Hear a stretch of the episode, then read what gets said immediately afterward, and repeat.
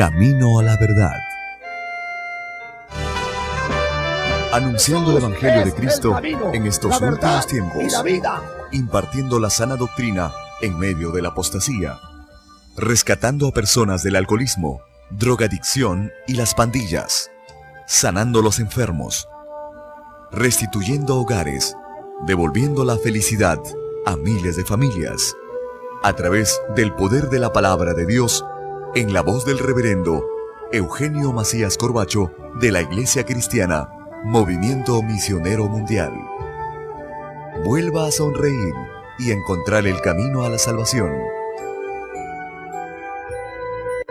Camino a la verdad.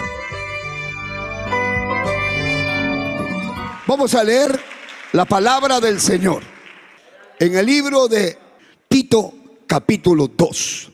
Vamos a leer la palabra de Dios. Vamos a leer la palabra de Dios con la bendición del Padre, del Hijo, con la bendición del Padre, del Hijo del Espíritu Santo. Amén. Dice la palabra de Dios. Pero tú habla lo que está de acuerdo con la sana doctrina. Hasta aquí la palabra del Señor. El mensaje de esta noche tiene como título ¿Cómo tienen que ser los verdaderos hombres de Dios? Los llamados de Dios. Oremos, Padre que estás en los cielos, en el nombre de Jesús de Nazaret, tu Hijo amado, te damos gracias, Dios mío.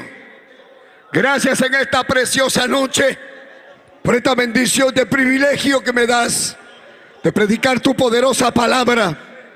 Mira, Dios mío, las almas que van a escuchar este mensaje aquí en la iglesia y allá, en cualquier parte del mundo, acá en Ecuador, en Sudamérica, en Centroamérica, en Canadá, en cualquier parte, a donde tú nos permitas llegar. Que esta palabra rompa la venda de los ojos, que esta palabra abre el entendimiento, que esta palabra traiga vida y traiga sanidad divina aquellos que están enfermos. En el nombre de Jesús reprende al diablo y reprende los demonios, los espíritus inmuctos. Dame, Señor, la unción de tu Santo Espíritu. En el nombre de Jesús. Amén. Amén. Tomen asiento todos los que pueden decir gloria a Dios. Esta es una carta que le escribe el apóstol Pablo a un pastor. O sea, de un, de un pastor a otro pastor. Pero un pastor que viene a ser como el supervisor, como el encargado, a un pastor más pequeño. ¿Quién viene a ser el supervisor acá? Acá viene a ser el supervisor Pablo. Usted puede ver en el capítulo 1 del libro de Tito, el verso 5 dice, por esta causa te dejé en Creta, para que corrigieses lo deficiente y establecieses ancianos en cada ciudad, así como yo te mandé. Entonces, mire, voy a hablar rápido, hermano, porque no tengo tiempo. En ese momento, ¿dónde estaba Tito? Yo no sé. Pero el apóstol Pablo lo manda a la isla de Creta, donde ya había una iglesia, pero habían problemas en esa iglesia. Entonces, el apóstol Pablo quizás lo había visto a Tito en los cultos misioneros. Lo había visto a Tito que decía, envíame aquí, envíame a mí, aunque sea por camino resbaloso, yo iré. El asunto que el apóstol Pablo, ya viendo la madurez de Tito, entonces lo manda a la isla de Creta, encargado de la obra en Creta. Y por eso le dice, le dice, por esta causa te dejé en Creta para que corrigiese lo deficiente, o sea, para que tú que tienes la capacidad que yo conozco, que tú puedes, ¿ah?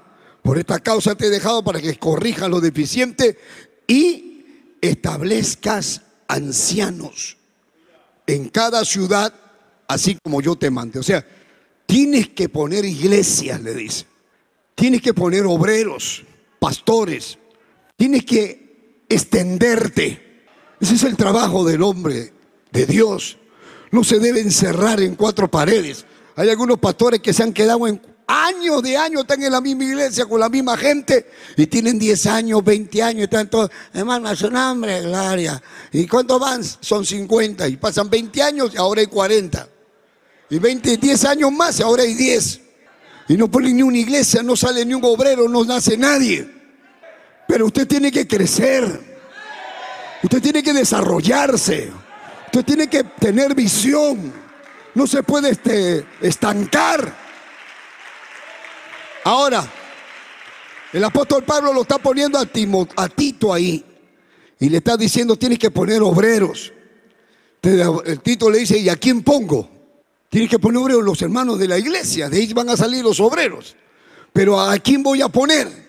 Y entonces le dice el verso 6, el que fuere irreprensible. ¿Quién es el irreprensible? Aquel que no tiene ninguna acusación que sea verdad.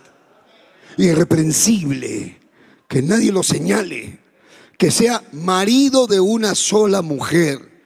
Se aconseja que sea casado, que sea casado, que sea marido de una sola mujer, que no sea divorciado, que tenga una sola esposa, una, una esposa.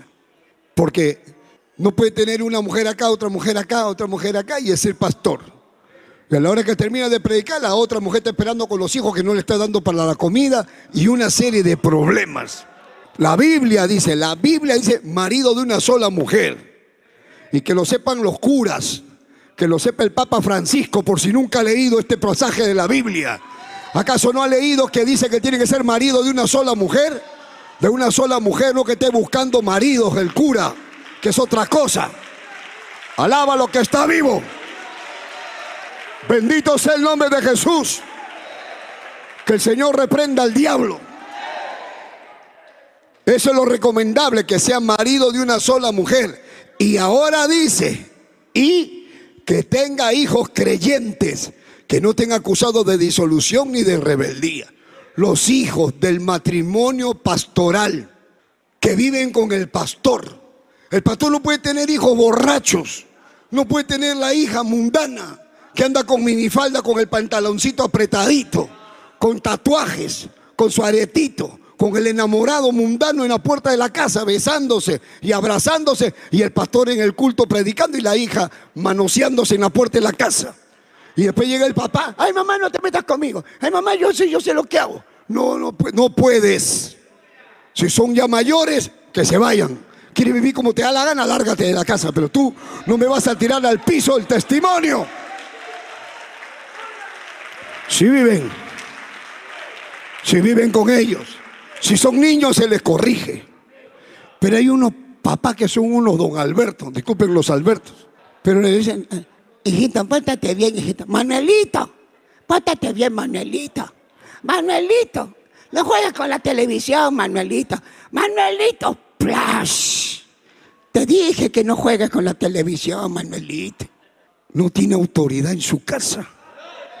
Los hijos hacen lo que les da la gana. Tiene el pastor en la casa y llega el hijo borracho. La hija sale embarazada y el papá la casa de blanco. Ahora atendí a una hermanita ayer que viene de otra iglesia que se casó con el hijo del pastor. Y el, el hijo del pastor tocaba el órgano. Le enamoró a ella, la metió a la cama, la embarazó. Estando embarazada la casaron con barriga en la iglesia. Y después que la casaron ha pasado unos años, el, hijo la ha votado y ahora se ha buscado otra mujer y ahora tiene a otra mujer viviendo en la casa del pastor. ¿Qué pastor es ese? Ese pastor de chanchos. Ese pastor si no es pastor, es un pastor alemán con lobo. Ese es lo que es un perro metido ahí en el altar. Lo tiene que salir. Alaba lo que está vivo. Cristo vive, hermanos. ¿Para qué tenemos la Biblia entonces? Si la Biblia acaso claramente no dice que tenga hijos que no tengan acusados de disolución ni de rebeldía. Si el pastor tiene un hijo mundano y le da la gana de ser mundano, que viva donde le da la gana, pero no con el pastor.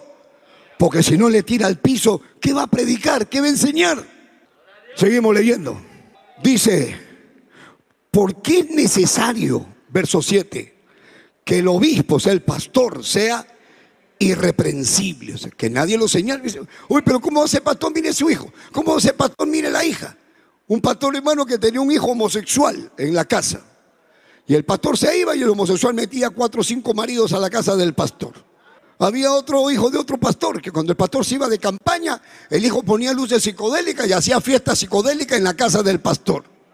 Y le dijeron al pastor, pastor, el pastor por su casa y están bailando un montón de pelucones ahí adentro de su casa. Y el pastor decía, poder en Jesús, ¿verdad, pastor? El poder en la sangre. ¿Qué poder andar? Tienes que botarlo de los pelos, ese hijo del diablo metido en tu casa. Alaba lo que vive. Cristo vive, puede decir aleluya. Puede decir gloria a Dios. Pastores, culto misionero, culto misionero, pues. Culto misionero necesitamos obreros que prediquen santidad, que hablen la palabra como tiene que ser nada. Es necesario que lo obispo sea irreprensible como administrador de Dios. ¿Quién es un hombre de Dios? El pastor es un administrador. Y los administradores tienen que dar cuentas. Y le van a dar cuentas a Dios. Dice que no sea soberbio o sea, soberbio quiere decir arrogante, orgulloso. No se puede tener un pastor orgulloso, un pastor arrogante, arrogante, hermano. Arrogante se traduce, hermano, acá, habla de aquello que el arrogante desprecia a los demás. El arrogante, hermano, se, se molesta cuando las cosas no le salen bien y grita a todo el mundo. No le digas nada que está molesto. ¿Y qué, qué, qué, qué? Que se molesta el pastor. No le diga, el pastor está molesto. ¿Y qué? Que esté molesto el pastor porque está molesto el pastor. O sea que no hay que decirle nada porque está molesto el pastor. Que el Señor reprenda al diablo.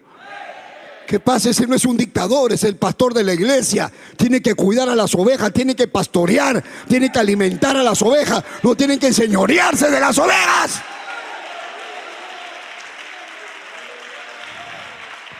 Por eso dice que no sea soberbio, que no sea iracundo. Iracundo quiere decir propenso a la ira, colérico, que todo se, todo se molesta. Hay algunos que son así, que todos se enojan. Están con una caraza, hermano, todo el día. ¿Y qué clase de cristianos son? Ayer atendí a una hermanita que, que le digo, pase, hermano, ¿y usted quiere bautizarse? Pero con esa cara no te bautizo. Si usted tiene cara derrotada. Tú no tienes cara de que estás en victoria. No es que estoy mal, pero ya glorifícate. ¿Cómo va a tener un, cristiano que te... Yo no me convierto, si yo fuera, yo fuera ateo, igual. ¿Quieres que vaya a tu iglesia para que esté así apagado, muerto como tú? Prefiero el mundo, dicen algunos.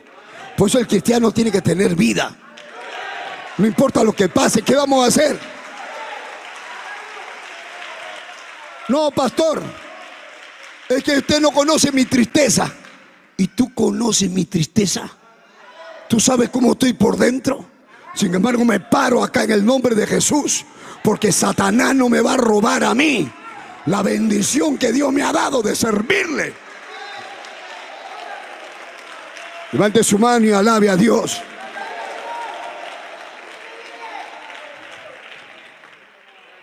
No dado al vino. O sea, no pueden ser borrachos. ¿Cuántos borrachos hay? Vamos a comenzar por los curas. Porque ellos se creen obispos, se creen obispos, se creen pastores. ¿Por qué no preguntan por qué los curas no se casan? Hay que como son como el apóstol Pablo. El apóstol Pablo se quedó sin casarse. El apóstol Pablo fue uno. Y todos los otros apóstoles tenían mujer. Es que este, el Papa Francisco es el sucesor de San Pedro. Bueno, San Pedro tenía mujer. San Pedro tenía mujer, tenía suegra. Ya mándenle al Papa que se case de una vez. ¿O qué? ¿O no dice que es el sucesor de Pedro? ¿Y por qué no manda a los demás a que se casen? Ese es el problema. Por eso que debajo de la sotana algunos tienen minifalda. Y es que la verdad, hermanos, son unos escándalos de un montón de homosexuales metidos ahí. Pero no solamente en la iglesia católica, también hay un montón de hermanos, gente, gente, llamados pastores de diferentes congregaciones que son pastores y también son gay. Son gay homosexuales y caminan como una campanita. Linti, linti, linti. Señor los reprenda. ¿Cómo va a predicar eso? ¿Con qué autoridad va a predicar? O son esos, o son violadores, o son... Pero hermano, no puede ser. Por eso tienen que ser maridos de una sola mujer. Tienen que tener su mujer, tienen que tener su familia, tienen que tener sus hijos. En 1 Timoteo capítulo 3 dice, si no pueden gobernar su propia casa, ¿cómo van a cuidar la iglesia de Cristo? ¿Cómo vas a aconsejar matrimonios si tú no eres papá, si no eres esposo? ¿Cómo vas a aconsejar la vida matrimonial si tú no sabes nada? Solo por teoría. Dios no se equivoca, Dios manda que sean casados. Alaba a los que está vivo. Y el hombre de Dios no puede oler a trago. El hombre de Dios no puede oler, no me vengas que he comido tallarines y que me he metido mi copita de vino. Por testimonio no debes tomar ni una gota. Ni una gota, ni una gota. Imagínense, pues, hermano que usted sea pastor y usted diga, no tiene nada de malo una copita, no tiene nada de malo una copita, sírveme mis, mis fettuccini al Alfredo. ¿Cuánta pasa? ¿Cuánta fruta? Te pone tu tallarín, le das tus cuatro vueltas, mm, terminas de comer, tu copita de vinoco. Mm, ah, está buena la vinoco. Otro vinoco, salud, salud ya, pero para que, es que este es bueno para el estómago, pues sí que es bueno para el estómago. Se mete otro tanganazo y tocan la puerta. Pastor lo está buscando una hermanita. ¿Qué hermanita, hermano? La hermanita que tiene su, papá que es alcohólico. Lo ha traído. A ver, no hay problema. Dubi, dubi, dubi. Se va por la puerta y abre la puerta. Sí, hermanita, ¿cómo está? Dios le bendiga. Y el pastor oliendo a tallarines con licor, tallarines con vino, con tragos, oliendo a trago. Y entonces la hermana le dice, pastor, Dios le bendiga. Pastor, le traigo a mi papá para que usted le hable, pastor. Mi papá es borracho, mi papá toma todo el tiempo. Sí, hermanita. Bueno, pero ahorita estoy almorzando. Y la hermana dice, pastor, ¿usted también ha tomado? Ah, no, no, yo una copita nomás. Mi papá también dice que es una copita. ¿Con qué autoridad le va a predicar al borracho si está oliendo a trago? Aunque diga, pero una copita ni una copita. Ya no, ya la mujer dice, ¿sabe qué, pastor? Quédese con su trago. ¿Cómo voy a venir a traer a mi papá? Usted, al final usted se va a a tomar con mi papá. Por testimonio, no dado al vino. Nada. Ni cerveza, ni vino, ni pradera, ni fuego, ni saltapatrán, ni rasca la tripa, ni te en el suelo. Ningún trago. ¿Me has entendido? Ningún trago. Ni chicha, nada. Ni trago de la cárcel Nada, nada. ¿Sabe lo que es nada? Nada es nada. La Biblia dice, no os embraguéis con vino, lo cual hay disolución. Sed antes llenos del Espíritu Santo. Entonces a los borrachos se le ponen los ojos rojos. ¿no? ¿Por qué se le ponen los ojos rojos al borracho? El borracho se nota, hermano. Se nota, el borracho se nota. Usted mira la foto de hace años, usted se mira y se acuerda. Esa cara de borracho tenía, acá estaba borracho. Hasta se acuerdan de la borrachera que se dieron ese día por la foto que tiene. Y están en la foto así. Se les ve una cara de borracho. Está con los ojos volteados. Y ahí se le ve, se le nota la foto. Aunque se párate bien, pero párate derecho, no puede. Camina, porque está borracho, se nota. Todos los ojos rojos. Si le sacan sangre, de la punta del pie sale alcohol. O sea, sangre con alcohol, el grado de alcohol. Si le sacan sangre de acá de la punta de la oreja, sale alcohol con sangre. O sea, el alcohol se metió por todas partes. Por eso tiene los ojos rojos, por el alcohol que se le metió hasta la cabeza. Y entonces ahora entienda por qué el apóstol Pablo dice, no, no, no os embraguéis con vino, en lo cual hay disolución, Dice, sed antes lleno del Espíritu Santo. Oiga, hermano, yo decía, yo decía en mi cabeza, yo decía, pero ¿por qué el apóstol Pablo? ¿Por qué el apóstol Pablo compara la borrachera con, el, con, el Espíritu Santo? ¿Por qué? Y es que es verdad, cuando uno, cuando uno se emborracha, hay algunos borrachos que cuando están borrachos se creen Superman. Y se paran así, quieren pelear con 10, y que se, quiere romper la puerta, yo me peleo. O sea, se le mete el diablo y se vuelven así. Porque tienen la borrachera encima. hablan lo que no tienen que hablar, tienen valor para todo, no tienen miedo a nada porque están borrachos. Pero ahora dice, no te emborraches, no seas borracho, no se embriaguéis con vino ni con trago, con ninguna cosa. Dice, más bien sed antes llenos del Espíritu Santo.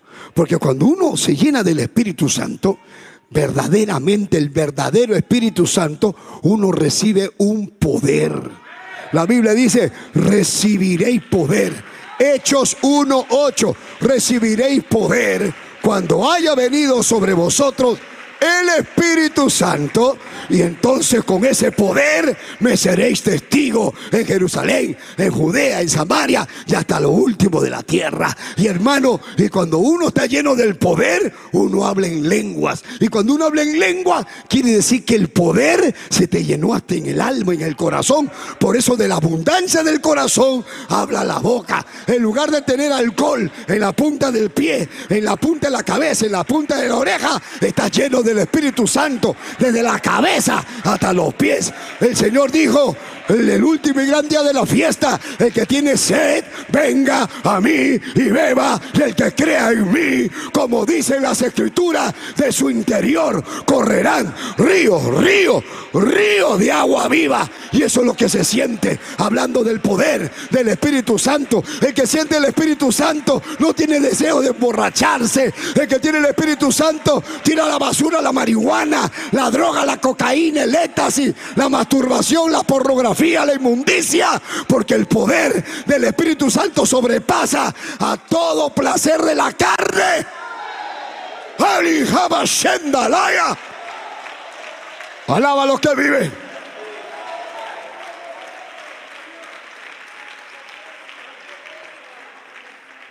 Un drogadito me dijo a mí, usted sabe lo que se siente, pastor, cuando uno está drogado. Usted no sabe, ¿se ha drogado alguna vez? No, Leo, nunca me he drogado.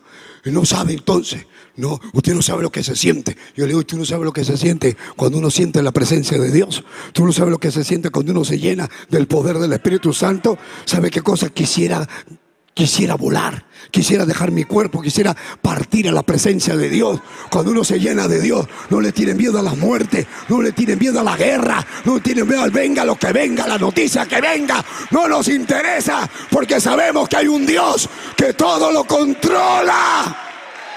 Alaba lo que vive. Cristo vive. Cristo vive. Regresamos a la palabra. Que no sea pendenciero. Pendenciero quiere decir, estoy leyendo Tito 1.7. Dice, que no sea pendenciero. Pendenciero es el que provoca o participa en peleas. Ningún hombre de Dios va a estar envuelto en peleas. Que te mete una cachetada pentecostal. Que te mete un puñete ungido. Que te mete un correazo en el nombre del Padre, del Hijo y del Espíritu Santo y con levilla no, pues hermano, el hombre de Dios, la mujer de Dios, nunca he dado peleas. No es que me molesté, pastor, pero no, pues, no, no, no puede ser. No pendenciero, no codicioso de ganancias deshonestas. ¿Ya?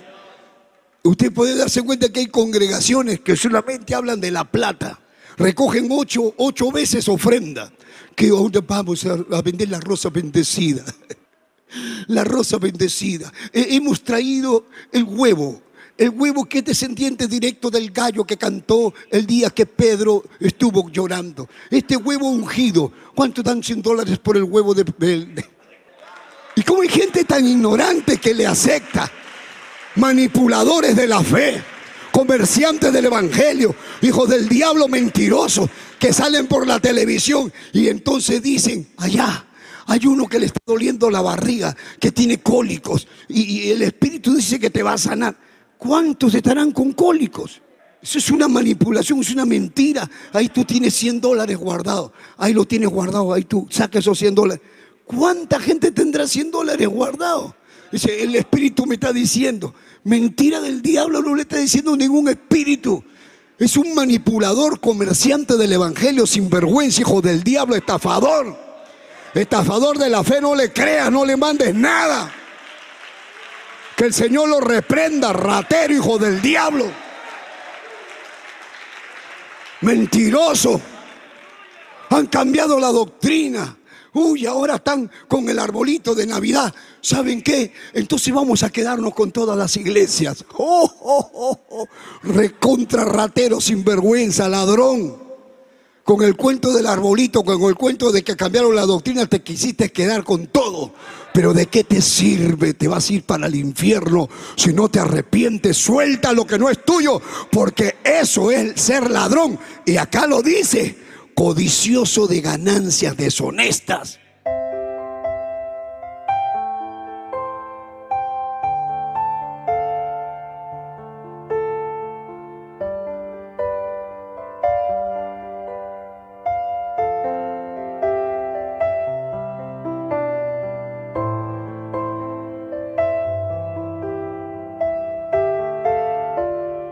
Padre que estás en los cielos en el nombre de Jesús, quiero poner en tus manos estas vidas y los que me están viendo en otros lugares del mundo, hombres y mujeres, aún los que se han apartado del camino que un día dijeron, te voy a servir y se fueron.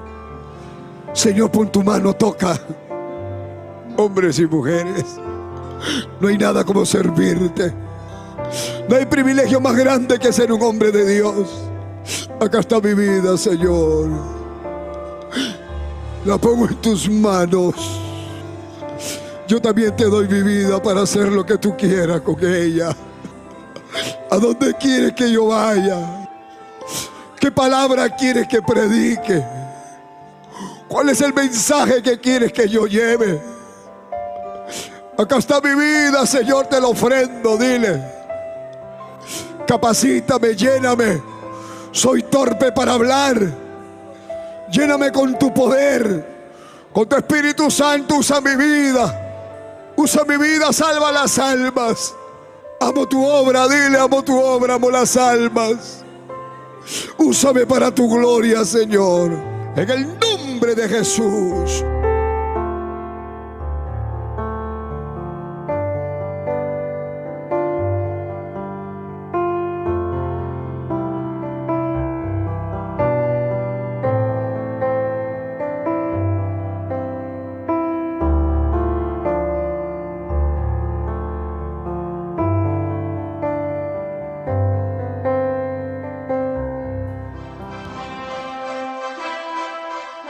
Esperando que el mensaje de Dios haya sido de bendición a su vida, usted queda cordialmente invitado a nuestros cultos.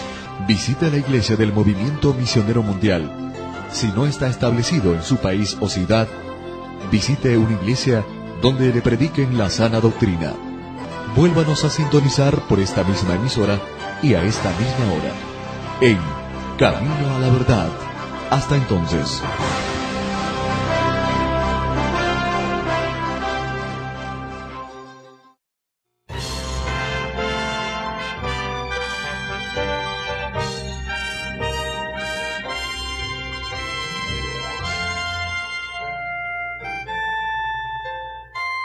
Camino a la verdad.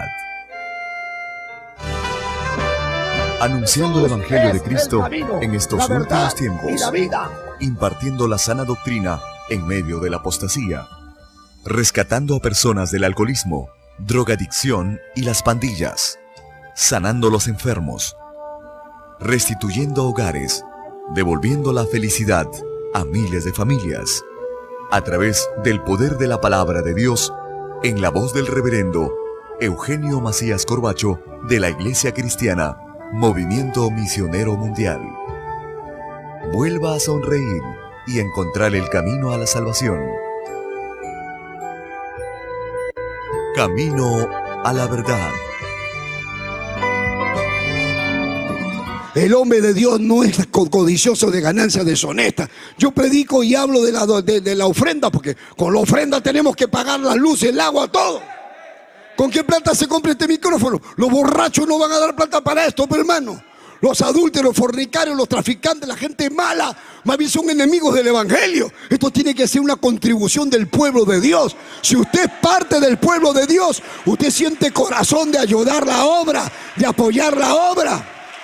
Usted tiene que decir, ¿y ahora cómo hacemos para pagar la luz? ¿Ahora cómo hacemos? Porque todos tenemos que sentir. Quizás tú no tengas la posibilidad de pararte en un púlpito a predicar, pero tú puedes contribuir para que la palabra siga llegando. Siga, y eso no es una habilidad, eso es algo que todos los cristianos tenemos.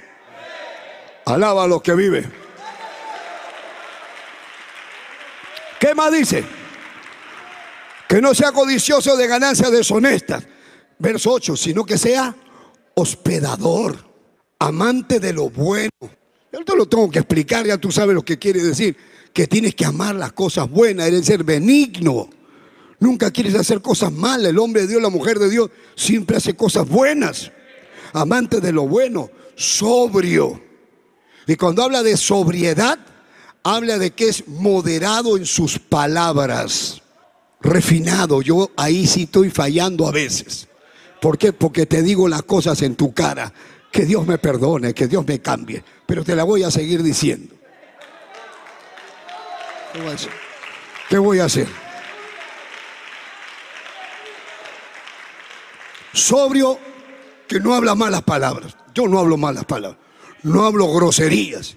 Hay un hermanito que ha venido ahora que va a ser recibido como miembro de la iglesia. ¿Sabe por qué se fue de la iglesia? Porque lo escuchó a su pastor hablar una grosería, una mala palabra. Y le dijo, pastor, ¿por qué habla usted así? Es que estoy molesto. No hay razón para que usted hable groserías. Ni ajo, ni cebolla, y mucho menos madre. Eh, madre, pues, ¿no? Ya. Eh, madre. Tú no puedes hablar así. No importa si te golpeas el dedo con el martillo. Si te chancas el dedo con el martillo te sale un... Madre, no pues. ¿Qué tienes adentro? Yo le dije un día a un hermanito, hay un montón de hermanos que tienen una dulzura para hablar, que tienen un amor. Pastor, Dios le bendiga. Ay, siento la presencia de Dios cuando le doy la mano, pastor. Qué bendición, siervo de Dios. Fíjese, pastor, que ayer tenía un sueño tan grande. Ha venido el ángel Gabriel a verme en el sueño. Y siento la, amo las almas. Eh, quiero servir a Dios. Fue a mi casa. Y le digo, siéntate, hermano, siéntate. Y mi esposa justo estaba con un clavito, un clavo para, para poner un cuadrito chiquito. Le digo, mi amor, a ver, a ver, yo lo voy a poner. Y el hermano, pastor, perdóneme, déjeme que yo, deme la bendición, pastor, deme la bendición. De darle al hermano para que ponga. Ese clavo de cemento, eso, lo que tú sabes que rompías la cabeza y no se rompe. Y nunca se metía a la pared, ¿viste? Eso que le daban un golpe y nunca entraba. Ese clavo que no entra a la pared, esa pared de concreto. Y ahí el hermano pone acá, sí, pastor, la gloria de Dios. Y estamos preparándonos para ir a la convención en Santo Domingo. Y ya, nombre de Jesús, ¡pum! Y se dio en el dedo con la uña y él dijo, ¡ay! Y le salió ajo, cebolla, madre, licuado, quincón, todo salió, hermano. Una vez que salió todo, se anda la, la recontra y que le salió hasta una voz de león. Ya no hablaba con ese amor. Ay, ay, ay, que pero se la repi, la re, la re. dije, qué cosa, hermano, se te salió el tigre que tenías adentro. No, que hermano, pastor, es que discúlpeme, siervo, me he chancado mi dedo, mire, mire. Pero ¿cómo vas a hablar tremenda grosería? De la abundancia del corazón habla la boca, varón. El que tiene a Dios, aunque se chanque el dedo, lo que le sale es un aleluya. Le sale aleluya.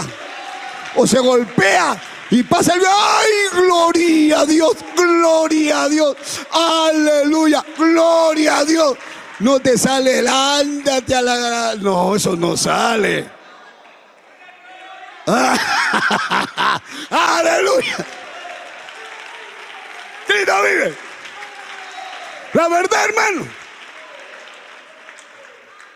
Dígale que está su costado. ¿Hace cuánto tiempo que no se te sale una mala palabra?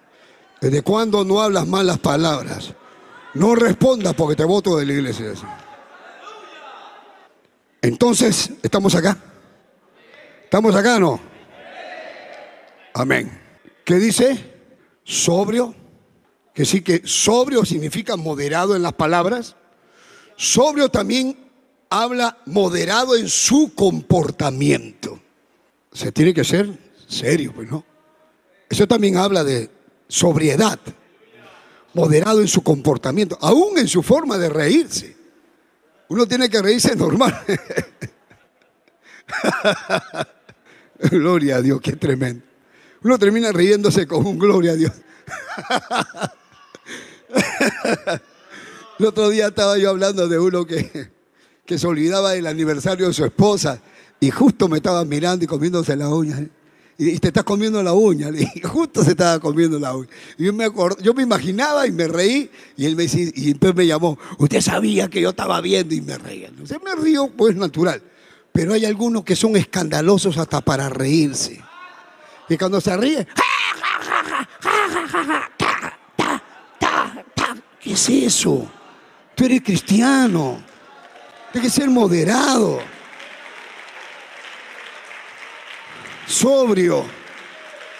Tampoco vas a estar con una cara de palo, que no te ríes para nada. porque eres así? Soy espiritual. Tú lo que estás estás muerto, varón, pero el que tiene a Cristo tiene vida, tiene gozo.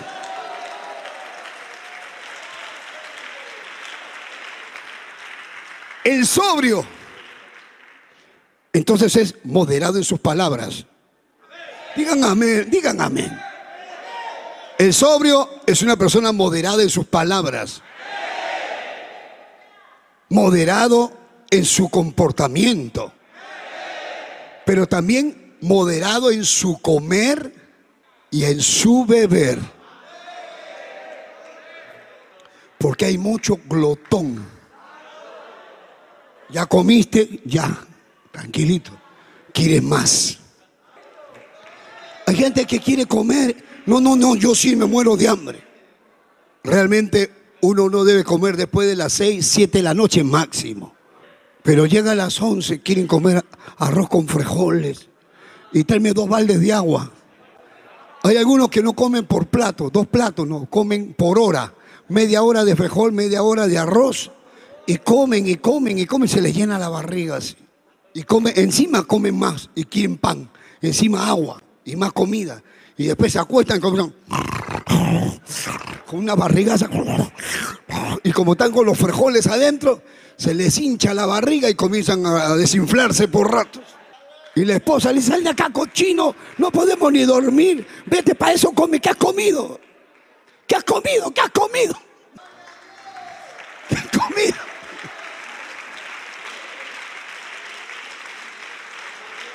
Hermano, si a usted lo invitan a comer a una casa, usted come moderado. Si te dicen un poquito más, gracias. Aunque te quieras comer la olla, gracias. Dice, pon cuchillo a tu garganta. pero un poquito más bueno, un poquito. Pero dice, no, no hay más. Y, alguno dice, no hay para llevar. Para llevar a mis hijitas, para llevar a mi. Para llevar, y quieren llevar todavía. No, eso tiene que ver también con la sobriedad. ¿Estás escuchando? Yo no estoy hablando tontería, estoy hablando lo que la Biblia dice. Uno tiene que ser sobrio para comer. También en la manera de comer. Tú no puedes agarrar la sopa y... No, hermano. Tampoco puedes agarrar el plato y poner el plato. Como que fuera recogedor. Tú tienes que meter la cuchara a la boca. Se come con la boca cerrada. No se te preguntan algo. Hay algunos que y una cuchara y mastica. No que te metes cinco cucharas juntas. Uno, dos, tres, cuatro, cinco. Está con la boca así y le preguntan, ¿a qué hora comienza el culto? A las y le vuelan los arroces. A veces le huele el arroz y le cae en la mano al que está conversando un pedazo de arroz acá, el otro o se le mete al otro plato el arroz y el otro mira el arroz y no sabe cuál es el arroz que se le metió ahí.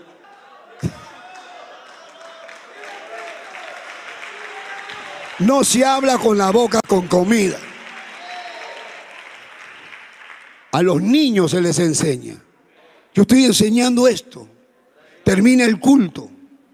Y el papá llega a su casa. Y pide sopa, mi sopa, mi comida, mi comida, mi comida. Y a veces ellos quieren comer primero que los niños. Sírvele a los hijos primero, que te sirvan al final al tipo. ¿Qué quiere comer primero? No que yo soy el papá de la casa. Y se pone a comer. Recién acababa de predicar. Y está tomando la sopa. Y a veces le meten rocoto, le meten picante y se le, estira.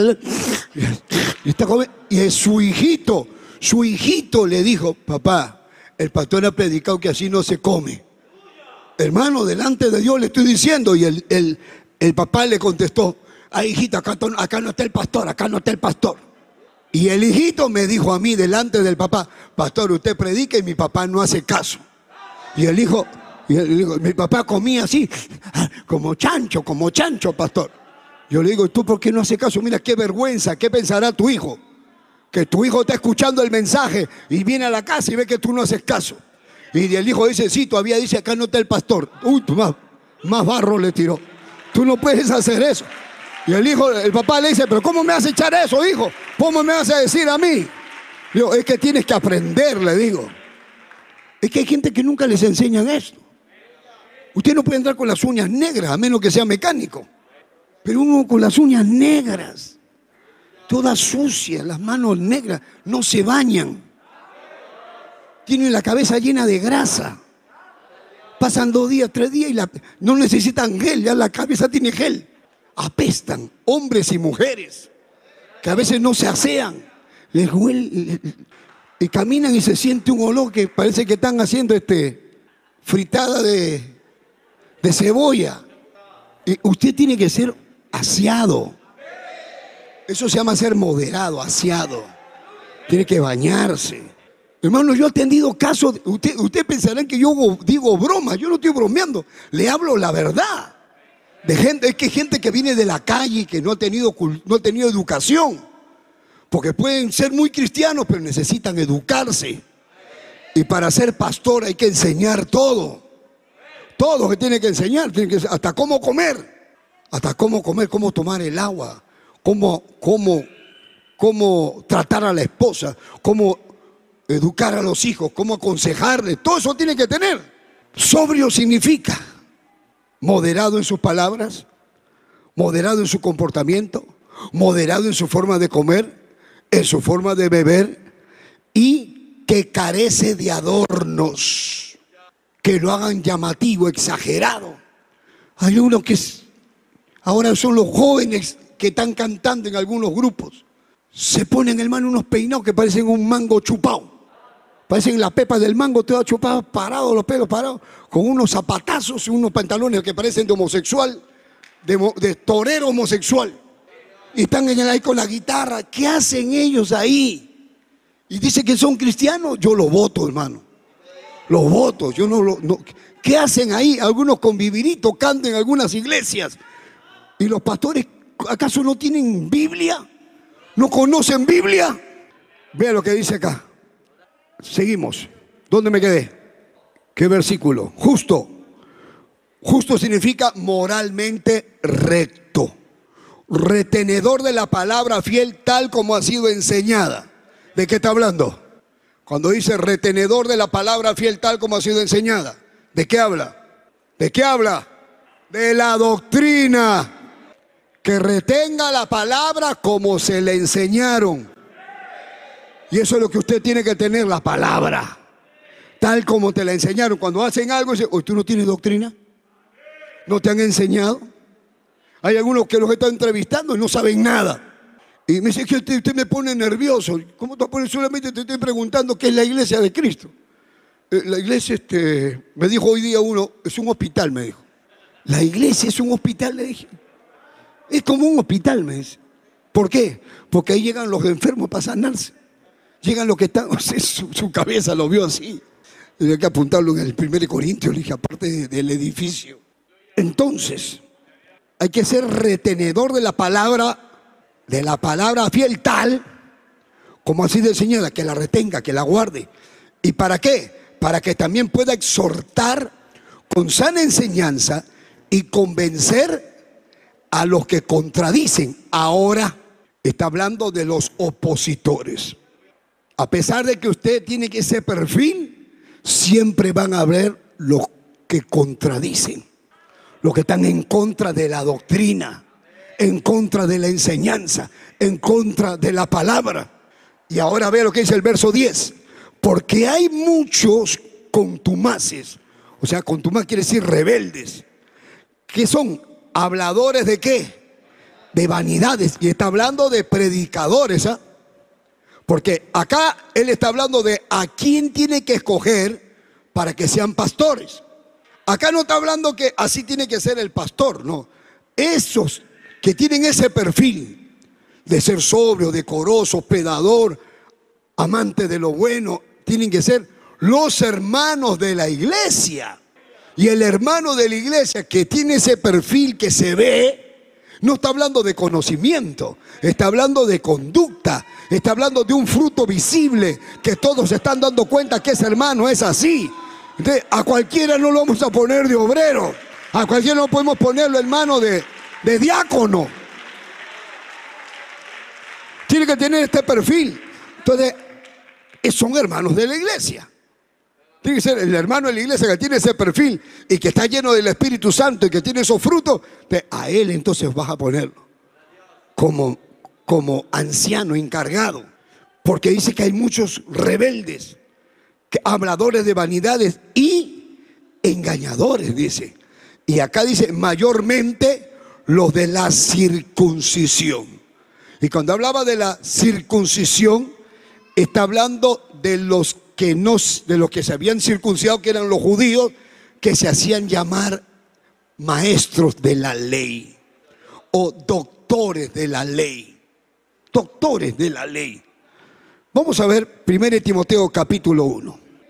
El versículo 3 dice, como te rogué que te quedases en Éfeso. Ahora acá está hablando el apóstol Pablo a Timoteo. Este ya no es Tito, es Timoteo. Dice, a ti te lo he dejado en Creta, a ti te dejé en Éfeso.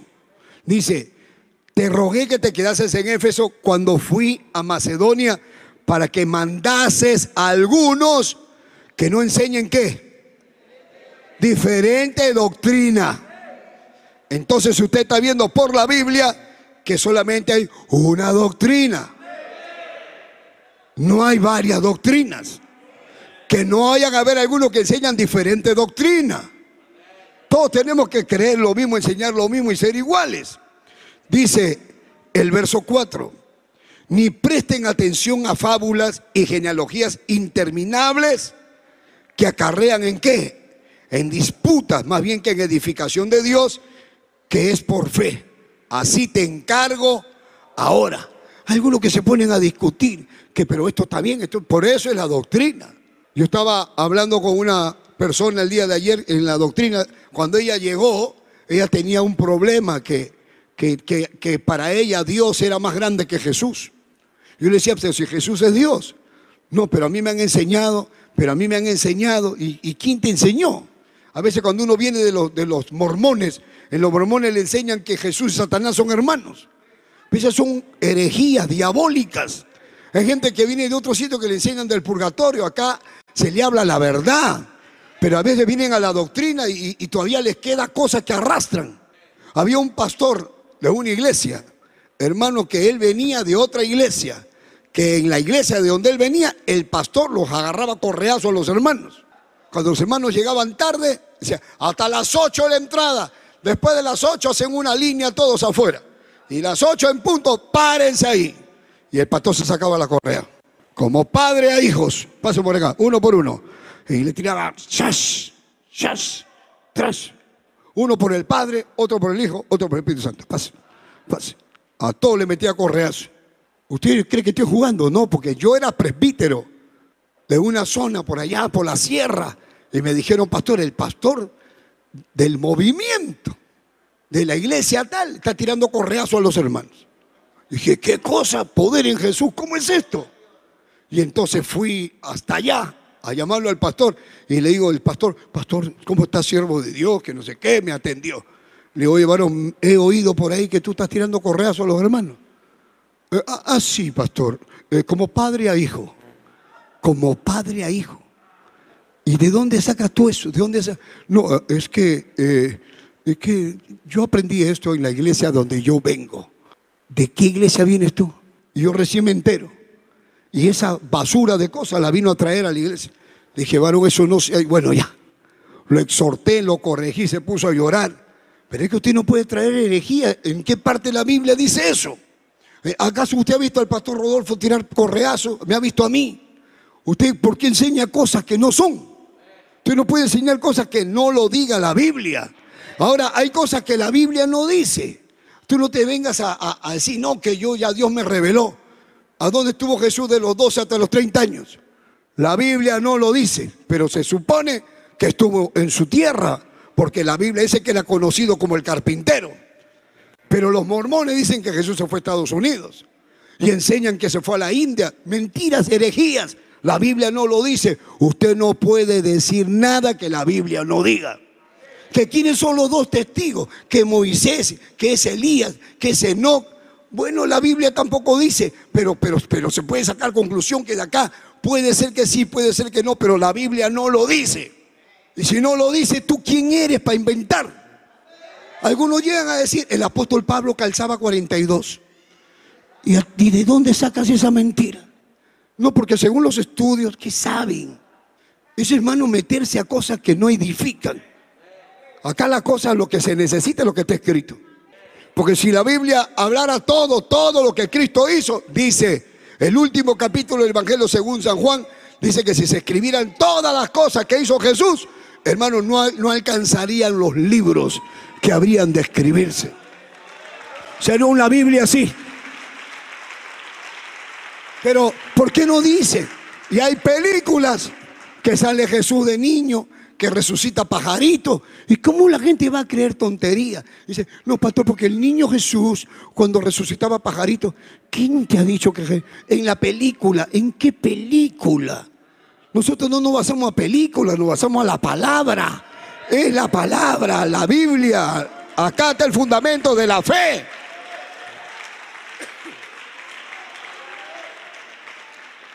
Versículo 5 de 1 Timoteo capítulo 1 dice, pues el propósito de este mandamiento es el amor nacido de corazón limpio y de buena conciencia y de fe no fingida. De las palabras de las cuales, dice, de las cuales cosas desviándose algunos, se apartaron a vana paradería. Y vea lo que dice el verso 7, queriendo ser doctores de la ley, sin entender ni lo que hablan ni lo que afirman. Hay gente que se la da de eruditos. Hay gente que a veces dice, pero ¿qué significa en el griego? ¿Y qué significa en el arameo? Porque esto significa, y quieren buscar, ¿sabe qué? Una justificación para presentar un evangelio corrompido, un evangelio pervertido.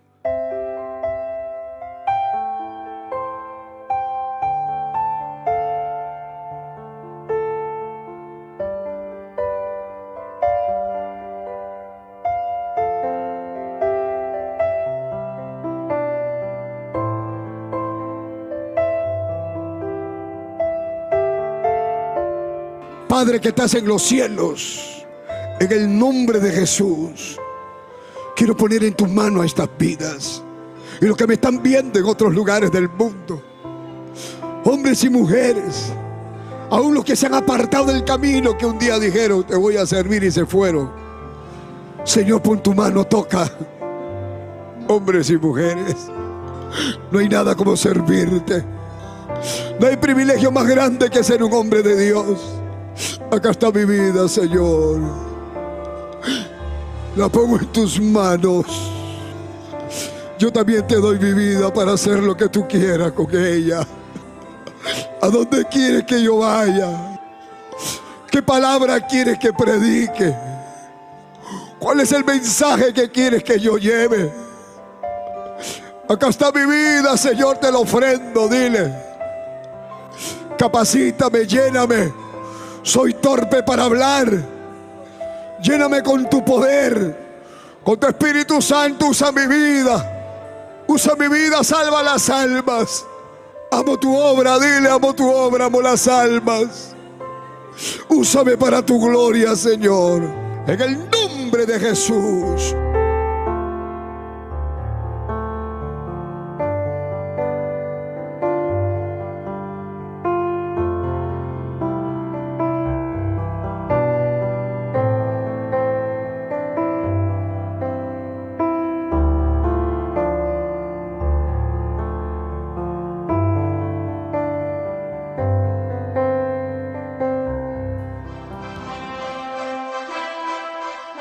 Esperando que el mensaje de Dios haya sido de bendición a su vida, usted queda cordialmente invitado a nuestros cultos. Visite la iglesia del Movimiento Misionero Mundial. Si no está establecido en su país o ciudad, visite una iglesia donde le prediquen la sana doctrina. Vuélvanos a sintonizar por esta misma emisora y a esta misma hora.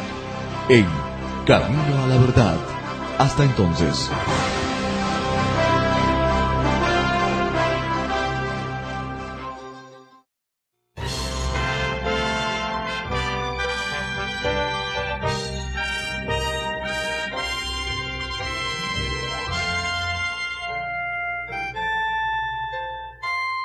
Camino a la verdad.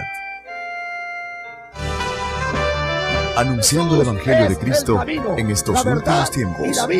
Impartiendo la sana doctrina en medio de la apostasía. Rescatando a personas del alcoholismo, drogadicción y las pandillas. Sanando los enfermos. Restituyendo hogares.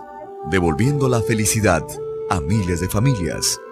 A través del poder de la palabra de Dios en la voz del reverendo Eugenio Macías Corbacho de la Iglesia Cristiana, Movimiento Misionero Mundial. Vuelva a sonreír y encontrar el camino a la salvación. Camino a la verdad. Tiene que ser el hermano de la iglesia que tiene ese perfil y que está lleno del Espíritu Santo y que tiene esos frutos, a él entonces vas a ponerlo como como anciano encargado, porque dice que hay muchos rebeldes, que, habladores de vanidades y engañadores, dice. Y acá dice, mayormente los de la circuncisión. Y cuando hablaba de la circuncisión, está hablando de los que no, de los que se habían circuncidado, que eran los judíos, que se hacían llamar maestros de la ley o doctores de la ley doctores de la ley. Vamos a ver 1 Timoteo capítulo 1. El versículo 3 dice, como te rogué que te quedases en Éfeso. Ahora acá está hablando el apóstol Pablo a Timoteo. Este ya no es Tito, es Timoteo. Dice, a Tito lo he dejado en Creta, a ti te dejé en Éfeso. Dice, te rogué que te quedases en Éfeso cuando fui a Macedonia para que mandases a algunos que no enseñen qué diferente doctrina. Entonces usted está viendo por la Biblia que solamente hay una doctrina. No hay varias doctrinas. Que no hayan haber algunos que enseñan diferente doctrina.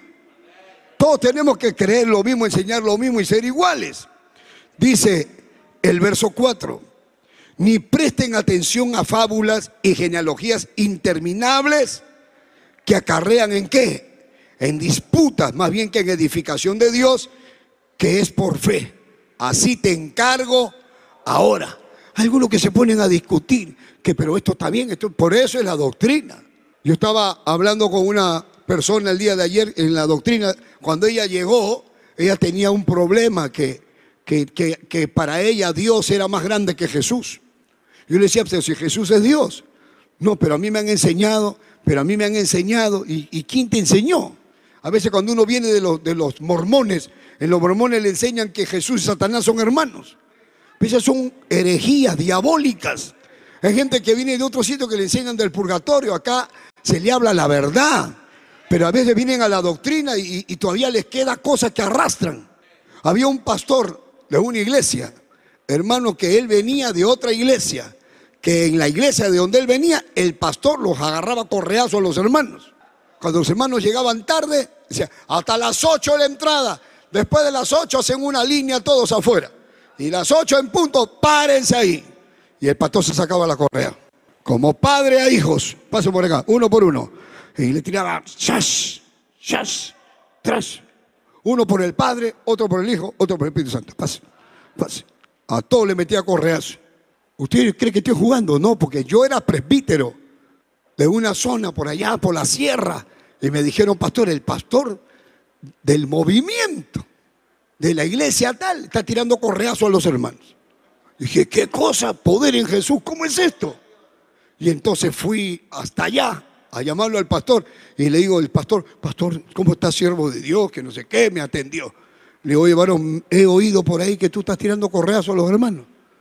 Eh, ah, ah, sí, pastor, eh, como padre a hijo, como padre a hijo. ¿Y de dónde sacas tú eso? ¿De dónde No, eh, es que, es que yo aprendí esto en la iglesia donde yo vengo. ¿De qué iglesia vienes tú? Yo recién me entero. Y esa basura de cosas la vino a traer a la iglesia. Dije, varón, eso no se... Bueno, ya. Lo exhorté, lo corregí, se puso a llorar. Pero es que usted no puede traer herejía. ¿En qué parte de la Biblia dice eso? Eh, ¿Acaso usted ha visto al pastor Rodolfo tirar correazo? ¿Me ha visto a mí? ¿Usted por qué enseña cosas que no son? Usted no puede enseñar cosas que no lo diga la Biblia. Ahora, hay cosas que la Biblia no dice. Tú no te vengas a, a decir, no, que yo ya Dios me reveló. ¿A dónde estuvo Jesús de los 12 hasta los 30 años? La Biblia no lo dice, pero se supone que estuvo en su tierra, porque la Biblia dice que era conocido como el carpintero. Pero los mormones dicen que Jesús se fue a Estados Unidos y enseñan que se fue a la India. Mentiras, herejías. La Biblia no lo dice. Usted no puede decir nada que la Biblia no diga. Que quiénes son los dos testigos, que Moisés, que es Elías, que es Enoch, bueno, la Biblia tampoco dice, pero, pero, pero se puede sacar conclusión que de acá puede ser que sí, puede ser que no, pero la Biblia no lo dice. Y si no lo dice, ¿tú quién eres para inventar? Algunos llegan a decir, el apóstol Pablo calzaba 42. ¿Y, ¿Y de dónde sacas esa mentira? No, porque según los estudios, ¿qué saben? Es hermano meterse a cosas que no edifican. Acá la cosa, lo que se necesita es lo que está escrito. Porque si la Biblia hablara todo, todo lo que Cristo hizo, dice el último capítulo del Evangelio según San Juan, dice que si se escribieran todas las cosas que hizo Jesús, hermanos, no, no alcanzarían los libros que habrían de escribirse. Sería una Biblia así. Pero, ¿por qué no dice? Y hay películas que sale Jesús de niño, que resucita pajarito. ¿Y cómo la gente va a creer tontería? Dice, no, pastor, porque el niño Jesús, cuando resucitaba pajarito, ¿quién te ha dicho que en la película? ¿En qué película? Nosotros no nos basamos a películas, nos basamos a la palabra. Es la palabra, la Biblia. Acá está el fundamento de la fe.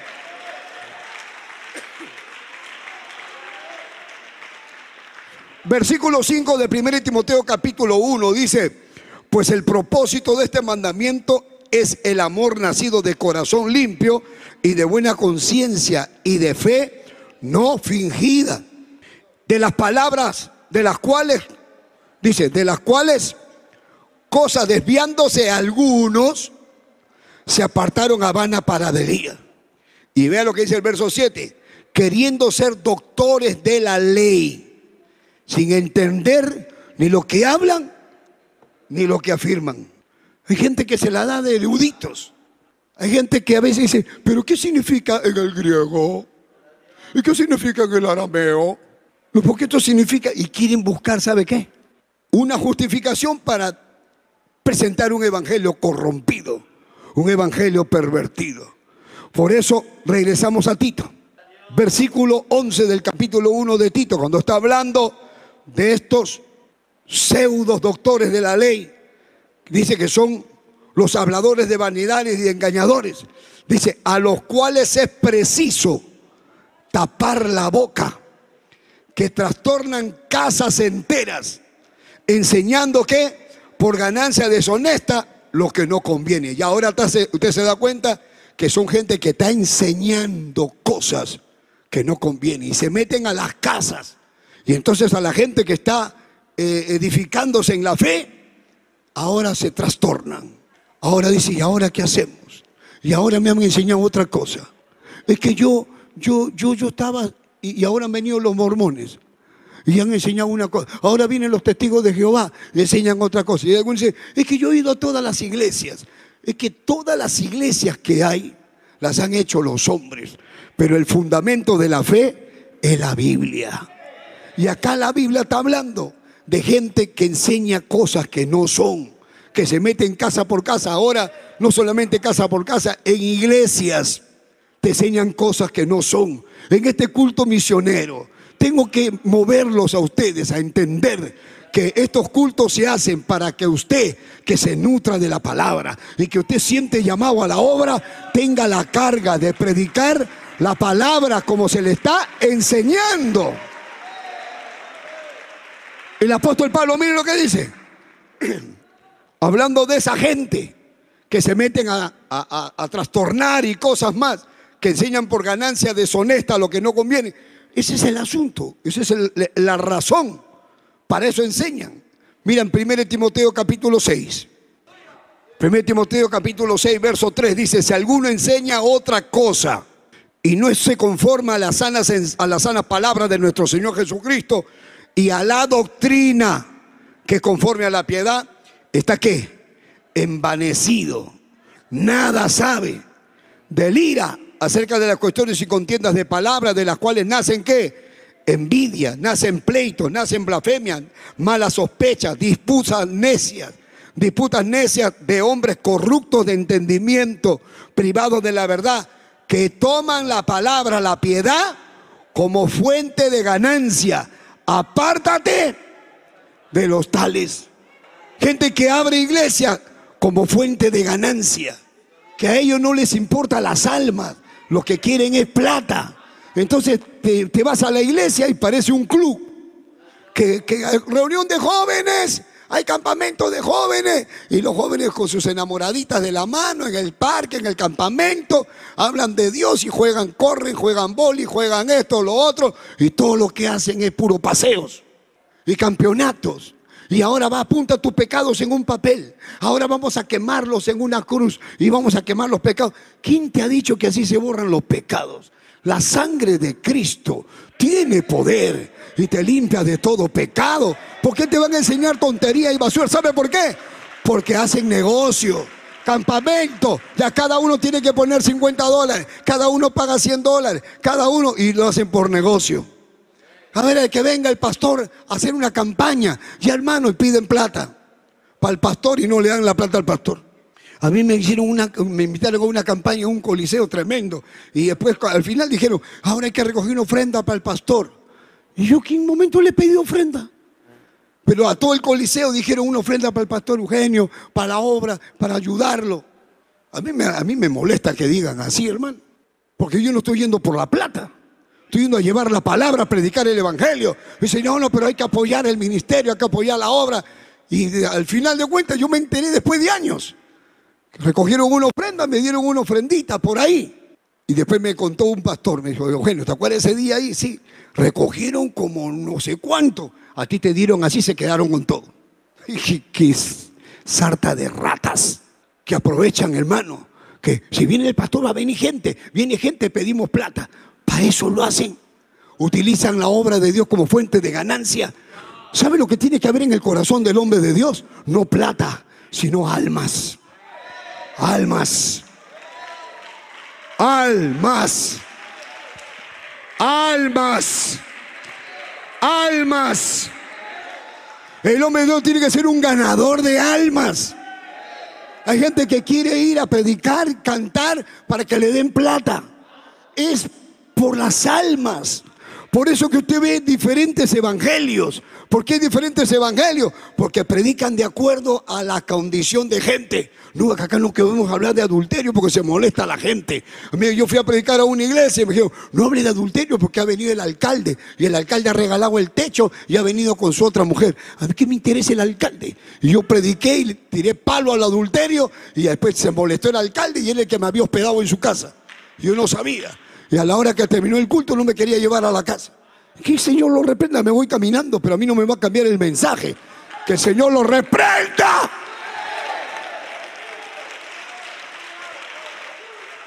Cuando el apóstol Pablo está hablando todo esto, Por eso está hablando de los falsos. Está hablando de la gente mala. Y entonces en el capítulo 2 dice, pero tú habla lo que está de acuerdo con la sana doctrina. La gente puede hablar lo que sea, pero tú, eso ve lo que dice capítulo 2, pero tú, así, pero tú habla lo que está de acuerdo con la sana doctrina. Si otra gente predica otra cosa, tú predica la sana doctrina.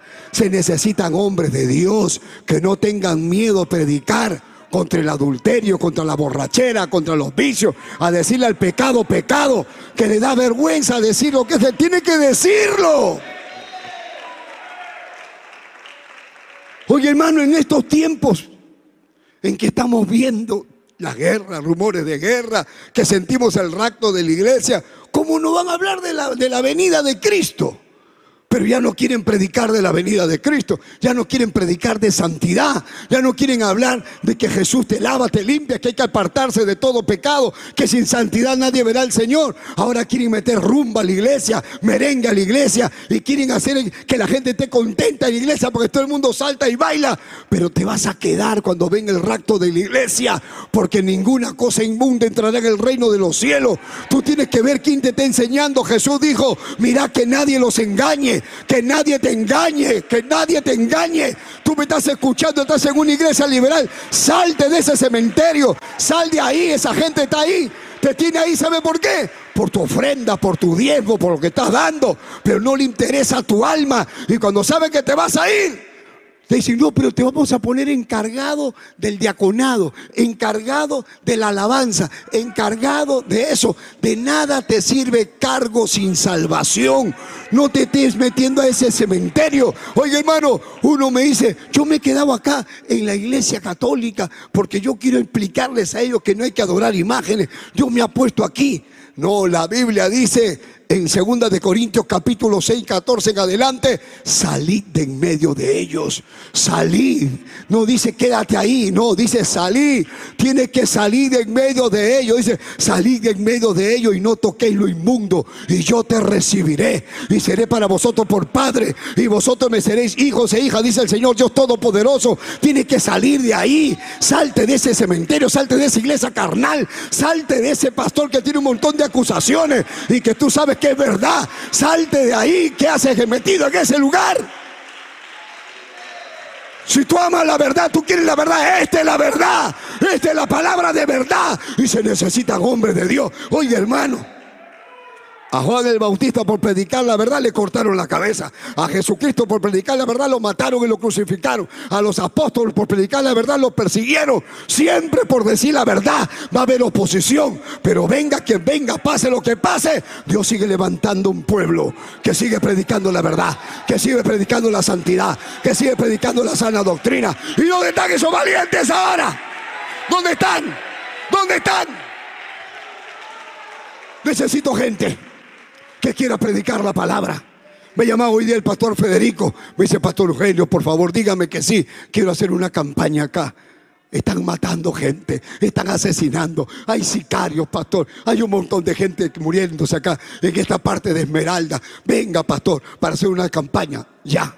Pero, pastor, están matando. Pero, pastor, ¿y qué tiene que matar en Pebarón? Para eso Dios te ha puesto ahí que tú quieres ir a predicar donde no hay problema, hay que meter. Aquí en la Huancala no mataron acá uno a balazos y acá no eran puros rateros y acá no vinimos a meternos nosotros. ¿Por qué? Porque donde abunda el pecado, sobreabunda la gracia. Acá tenemos que estar nosotros predicando la palabra.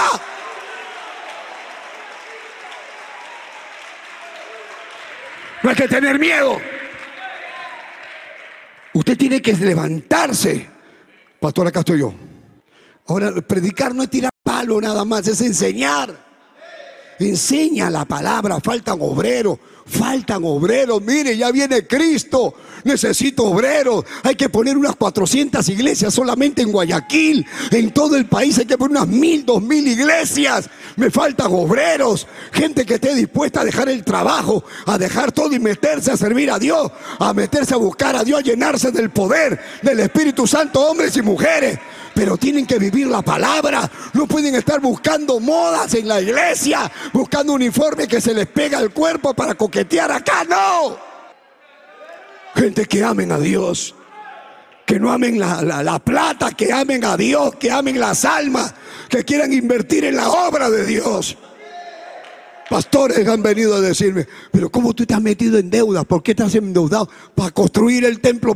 Pero yo no hago eso, no me hago problema. Yo no sé, ustedes no se harán problema. Para mí no es problema. Servir a Dios no es problema. Servir a Dios es una bendición. Y si tengo que tener una iglesia grande, y si esto se llena y Dios me quiere dar una iglesia más grande, me voy a una iglesia más grande. Pero tenemos que seguir creciendo.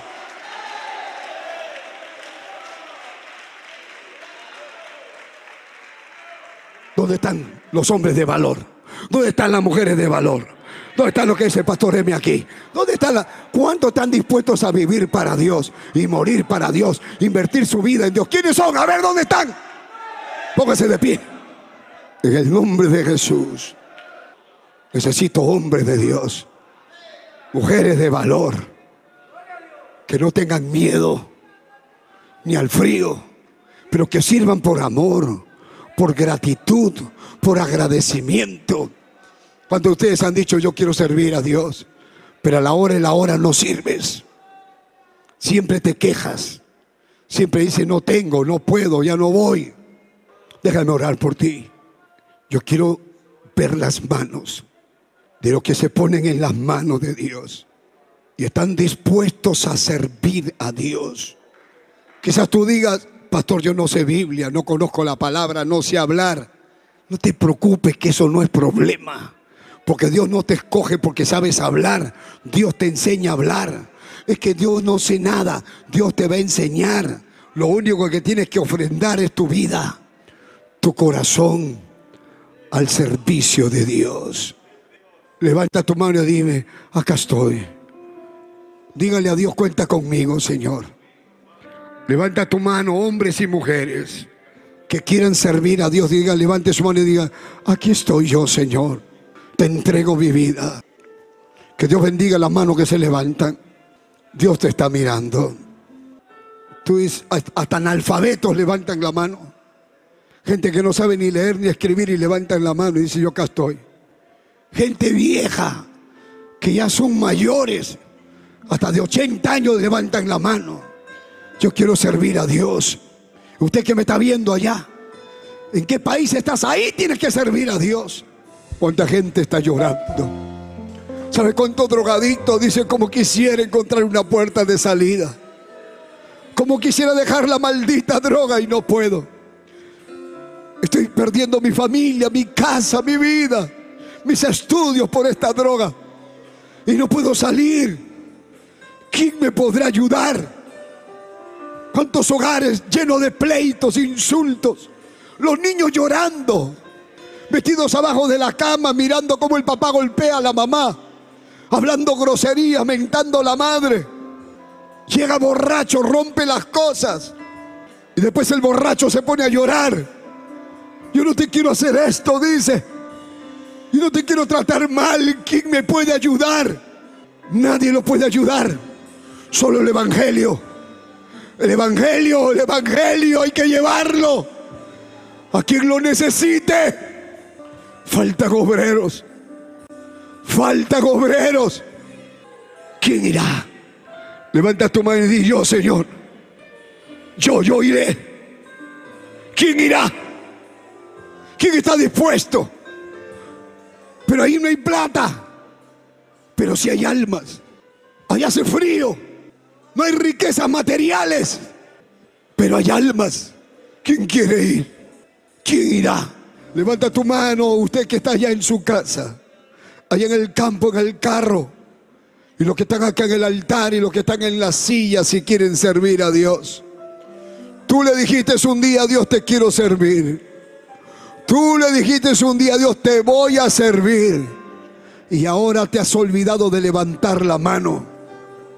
¿Y ahora por qué no levantas la mano? Si tú dijiste te voy a servir un día.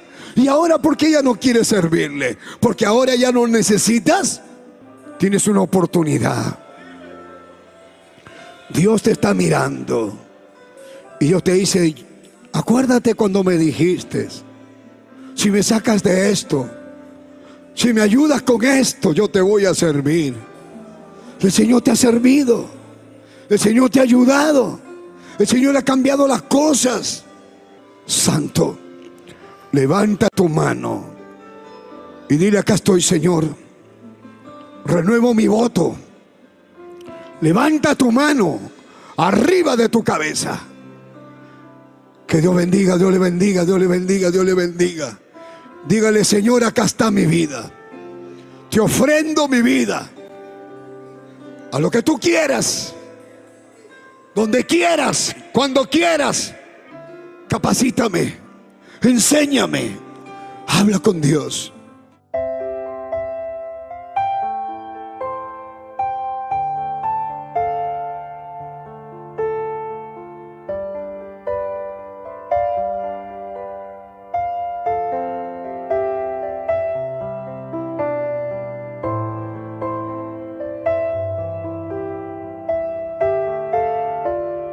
Padre que estás en los cielos, en el nombre de Jesús, quiero poner en tus manos estas vidas y los que me están viendo en otros lugares del mundo, hombres y mujeres, aún los que se han apartado del camino que un día dijeron, te voy a servir y se fueron.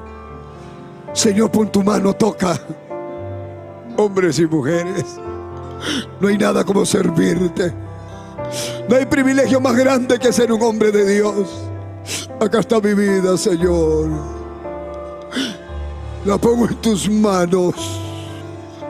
Yo también te doy mi vida para hacer lo que tú quieras con ella. ¿A dónde quieres que yo vaya? ¿Qué palabra quieres que predique? ¿Cuál es el mensaje que quieres que yo lleve? Acá está mi vida, Señor, te lo ofrendo, dile. Capacítame, lléname.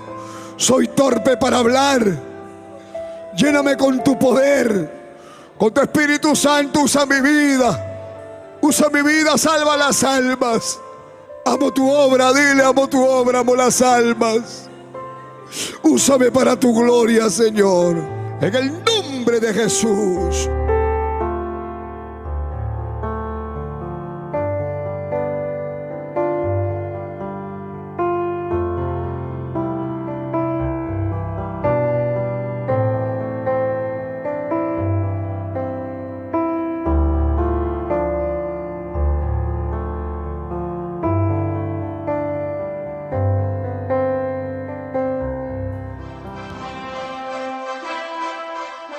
Esperando que el mensaje de Dios haya sido de bendición a su vida, usted queda cordialmente invitado a nuestros cultos. Visite la iglesia del Movimiento Misionero Mundial. Si no está establecido en su país o ciudad, visite una iglesia donde le prediquen la sana doctrina. Vuélvanos a sintonizar por esta misma emisora y a esta misma hora. En Camino a la Verdad. Hasta entonces.